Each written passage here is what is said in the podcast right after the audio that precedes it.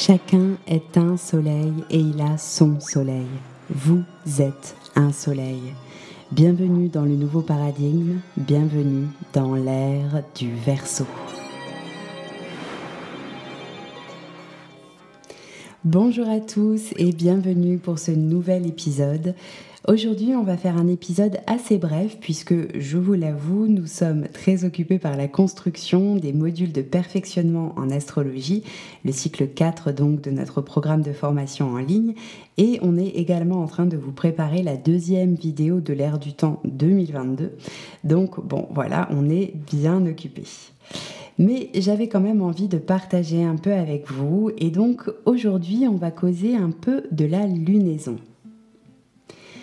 Les cycles de la Lune, ce sont sûrement les intercycles planétaires les mieux connus du grand public. Hein. les agriculteurs les connaissent nécessairement, les coiffeurs aussi souvent.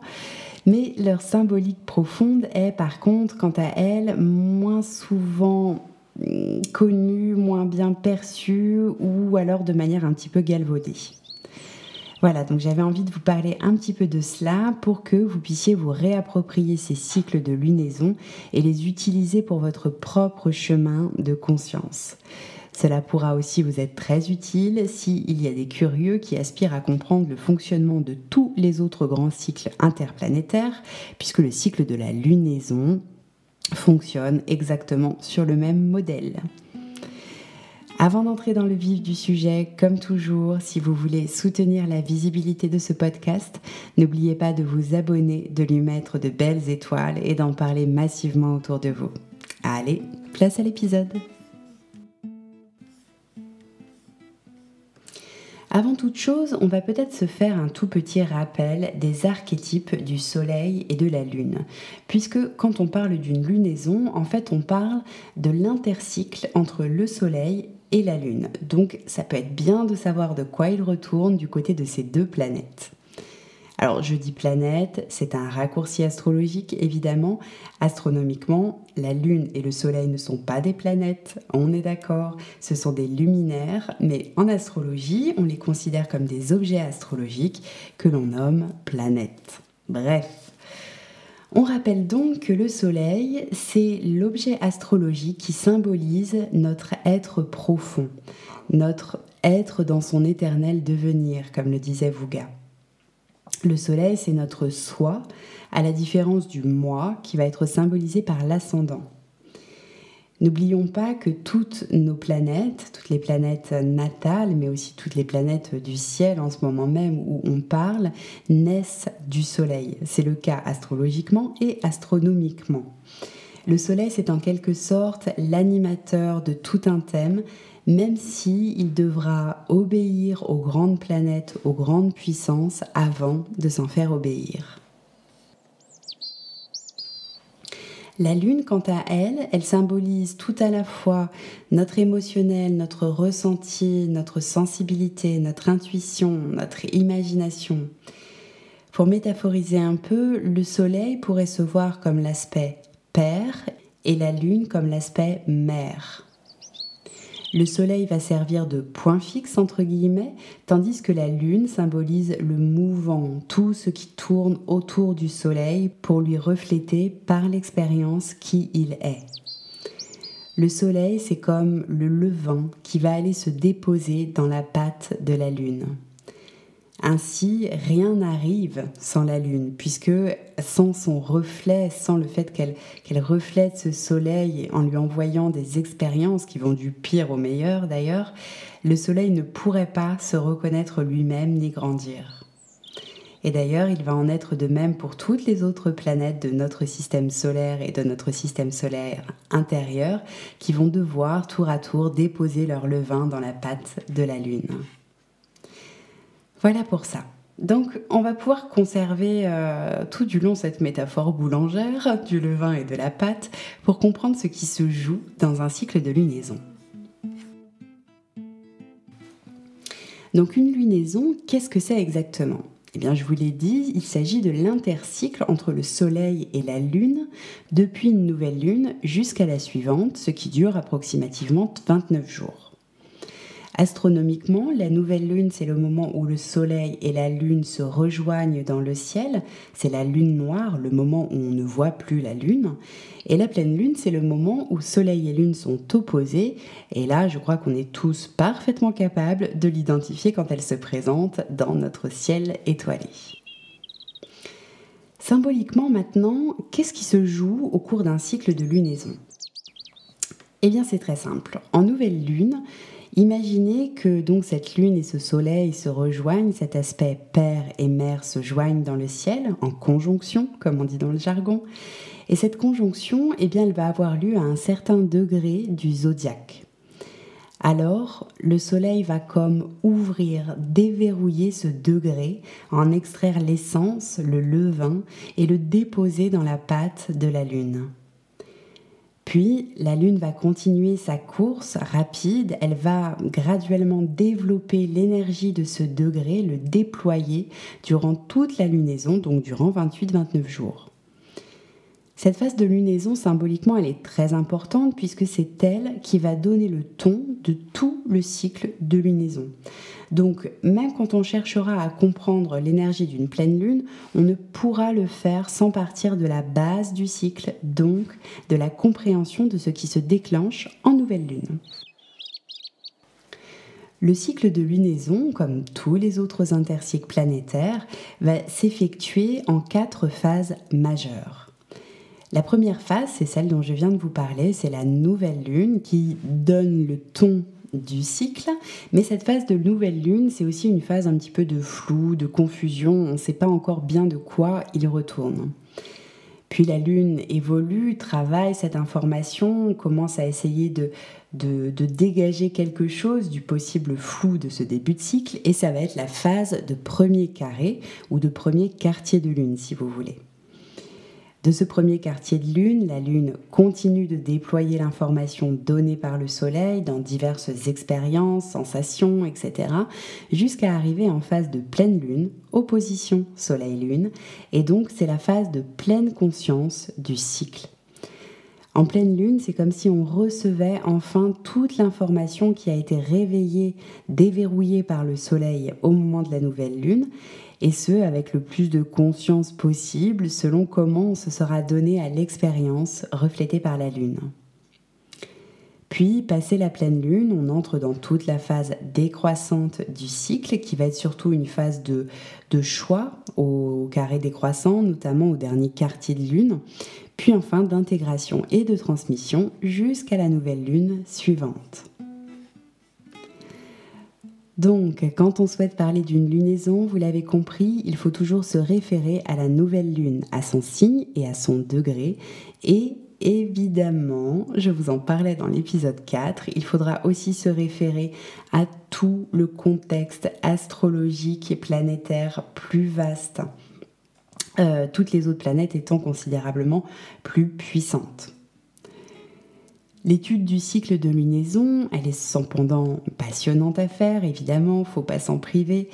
C'est juste qu'il s'agit d'un cycle qui est très circonstanciel et finalement assez personnel. Et c'est peut-être bien justement pour l'individu que ce cycle de lunaison est le plus intéressant.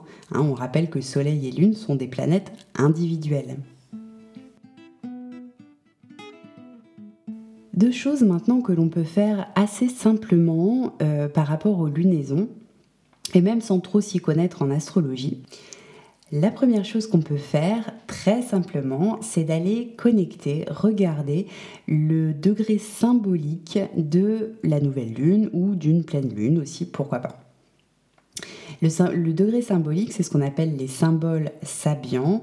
Euh, Dan Rudyard, notamment un astrologue euh, bien connu, a travaillé là-dessus. Je vous ai mis le lien de son livre dans le descriptif, évidemment. Ça, c'est intéressant parce que la symbolique de chacun des degrés forme comme un, un yiking euh, astrologique et ça va être intéressant, pourquoi pas, d'aller méditer un petit peu sur la métaphore qui nous est proposée. On va prendre un petit exemple pour que ce soit plus clair. Je vous ai mis dans l'article lié à l'épisode la carte de la dernière nouvelle lune de mars, qui était le 2 mars à 18h34. Et donc si vous la regardez, vous voyez qu'on voit parfaitement bien le Soleil et la Lune qui sont conjoints, qui sont conjoints donc à 12,6 degrés poisson. C'est à cet endroit que le Soleil va déverrouiller une information, que la Lune va récupérer, va intégrer en continuant sa course dans le zodiaque jusqu'au premier carré, grande tension pour que l'information sorte du flou de la nouvelle Lune, puis jusqu'à la pleine Lune, phase de pleine conscience du cycle. Si je reprends ma superbe métaphore préférée, en nouvelle lune, on met le levain dans la pâte, au premier croissant de lune, on malaxe, au premier quartier, au premier carré, on se met à cuire le pain. Donc la croûte craque, les choses se transforment. Et à la pleine lune, le pain est prêt, on le savoure, plus ou moins, selon si c'est réussi. Et dans la phase décroissante du cycle, on digère. Donc si on revient au symbole Sabian, eh bien on, va aller regarder le degré, bon juste on arrondit toujours au-dessus. Donc ici, à la place de 12,6, on va aller regarder le 13 degrés poisson et on va essayer de se laisser un petit peu imprégner par la métaphore qui nous est proposée. Le 13 degrés poisson nous donne l'image d'une épée ancienne, émoussée par des assauts répétés et exposée dans la vitrine d'un musée. Ce degré nous parle de l'exercice effectif de sa volonté, nous parle de courage, nous demande de faire appel à la volonté pour relever les principaux défis de l'existence. On nous rappelle aussi que ce pouvoir de la volonté n'est encore pas vraiment le nôtre à partir du moment où l'on se situe sur un plan spirituel et que sur ce plan spirituel, il s'agit en réalité du pouvoir de la fraternité, le tout opérant par nous qui lui avons fait comprendre que son énergie était requise dans une situation donnée. Alors bien sûr, il est absurde d'essayer de capter ça avec le mental, c'est vraiment une métaphore, donc quelque chose où il faut se laisser traverser parce que ça nous renvoie. Mais ça peut être assez chouette hein, au début de chaque nouvelle lune, pourquoi pas, euh, comme un petit rituel de nouvelle lune, d'essayer d'aller connecter ça et voir comment ça va pouvoir résonner dans nos vies personnelles. Si vous souhaitez avoir le texte complet, je vous les ai remis dans l'article, vous pourrez toujours les retrouver. La deuxième chose qu'on va pouvoir faire avec le cycle de la lunaison, toujours pareil, il n'y a pas besoin de grandes connaissances astrologiques, ce qu'on va pouvoir faire, c'est récupérer donc ce fameux degré, toujours le 13 degré poisson, et essayer de voir si cela tombe sur un aspect important de votre carte natale. Pour ceux qui n'ont pas de logiciel ou qui ne disposent pas de leur carte natale, vous pouvez aller voir assez simplement sur les sites tels que AstroThem ou AstroDient pour, euh, pour pouvoir, la, voir. Les calculs sur ces sites ne sont pas d'une grande précision, mais on s'y retrouve quand même pas trop mal. Donc voilà, essayez d'aller voir, euh, trouver en tout cas votre, votre carte natale. Et on va essayer d'aller repérer où est le 13 degrés poisson. Pareil, je vous prends un petit exemple. Dans l'article, je vous ai sorti la carte natale de Blanche Gardin, par exemple. Voilà, c'est elle qui m'est venue. Et donc, on la regarde, on cherche où est le poisson, où est le 13 degrés poisson et on regarde s'il se passe des trucs intéressants. Et donc chez Blanche Gardin, effectivement, 13 degrés poisson, c'est à 2 degrés de son Mars et à 2 degrés de sa maison 7. Donc là, oui, pour elle, cette lunaison, elle va être importante sur un plan personnel et relationnel, puisque cette lunaison va du même coup réveiller son principe d'action et sa relation aux autres, aux couples, aux associations, aux contrats, hein, maison 7. Voyez l'idée? Donc vous pouvez euh, faire pareil avec les degrés de la pleine lune si vous voulez. Euh, mais en tout cas, c'est un petit, jeu assez facile que vous pouvez faire sur votre propre carte afin de peut-être euh, des fois comprendre pourquoi, ah, tiens, telle lune, telle nouvelle lune ou telle pleine lune vous brasse particulièrement. Pourquoi pas? Maintenant, je voudrais refaire un petit focus sur la pleine lune. Euh, je me permets de rappeler et de souligner qu'une pleine lune, ça n'est pas juste la lune dans un signe, comme on le voit assez souvent. La pleine lune, c'est la pleine lune d'un intercycle. Un intercycle concerne deux planètes. Donc une pleine lune, c'est un axe, c'est une opposition entre le Soleil et la Lune. Il me semble judicieux de ne pas l'oublier d'une part et d'autre part de bien considérer cet axe dans sa globalité quand on cherche à comprendre le sens symbolique. Je m'explique. Reprenons l'exemple de la carte de la pleine lune de Mars. Vous pouvez la regarder en même temps si vous voulez. Vous voyez qu'il y a quand même une grande différence à juste considérer la lune en vierge parce que la lune en vierge, ça va nous dire, bon, je caricature un peu, mais en gros, ok, le, monde sensible nous invite à aller trier des choses, prendre soin de notre quotidien, peut-être nous mettre au service, etc. Bon, ok. Mais maintenant, si on se rappelle qu'une pleine lune, c'est une opposition Soleil-Lune, eh bien déjà, ça nous rappelle ce que c'est qu'une opposition une opposition, c'est quoi symboliquement? C'est un aspect qui demande à l'être humain de garder son centre, son axe, pour être capable de mettre en équilibre deux énergies opposées et ainsi les intégrer et les incarner en conscience. Eh bien oui, donc là déjà, c'est pas tout à fait la même.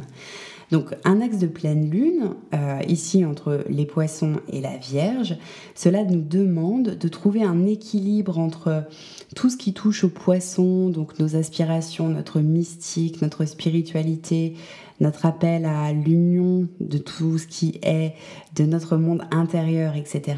Et d'aller incarner tout cela dans la terre de la Vierge. Donc, jusque dans nos vies quotidiennes, presque cellulairement, de trouver à purifier nos corps de manifestation, recycler quelque chose, de nous mettre concrètement au service de la vie en nous, et donc de laisser en quelque sorte descendre l'absolu des poissons jusque dans la matière. Vous voyez un peu l'idée, tout d'un coup, ça met les choses un petit peu en mouvement et ça n'a pas tout à fait la même profondeur que si on dit juste, ok, la lune se balade dans la Vierge.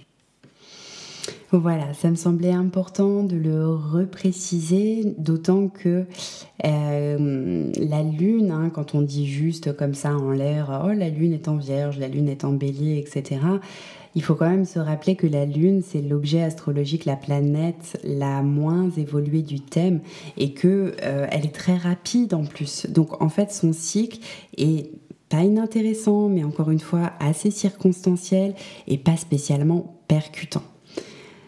Donc, dans l'étude d'une lunaison, c'est toujours plus intéressant d'avoir la conscience cyclique puisque nous, êtres humains, sommes animés par cette, cette même cyclicité que le ciel nous affiche. Donc voilà, autant prendre euh, chaque phase de lune pour ce qu'elle est, toujours évidemment en recontextualisant avec les forces planétaires plus puissantes qui sont autour. Voilà ce que j'avais envie de vous partager sur le fonctionnement de la lunaison. J'espère que cela aura contribué à peut-être vous la faire comprendre un petit peu mieux et à lui redonner un sens symbolique un petit peu plus complet. Si vous voulez plus de détails sur la symbolique de cette lunaison de mars 2022 et des suivantes d'ailleurs, direction Altaïr, le blog de Marilène, euh, disponible à partir du site et dont je vous remets le lien dans l'article. D'ici à la prochaine fois, prenez bien soin de vous. Faisons donc un bel usage de notre volonté, pour reprendre le symbole sabian, qui, on l'espère, sera tendu vers la paix et vers l'amour. Et puis comme toujours, je vous souhaite un beau chemin de conscience entre la terre et le ciel. À bientôt!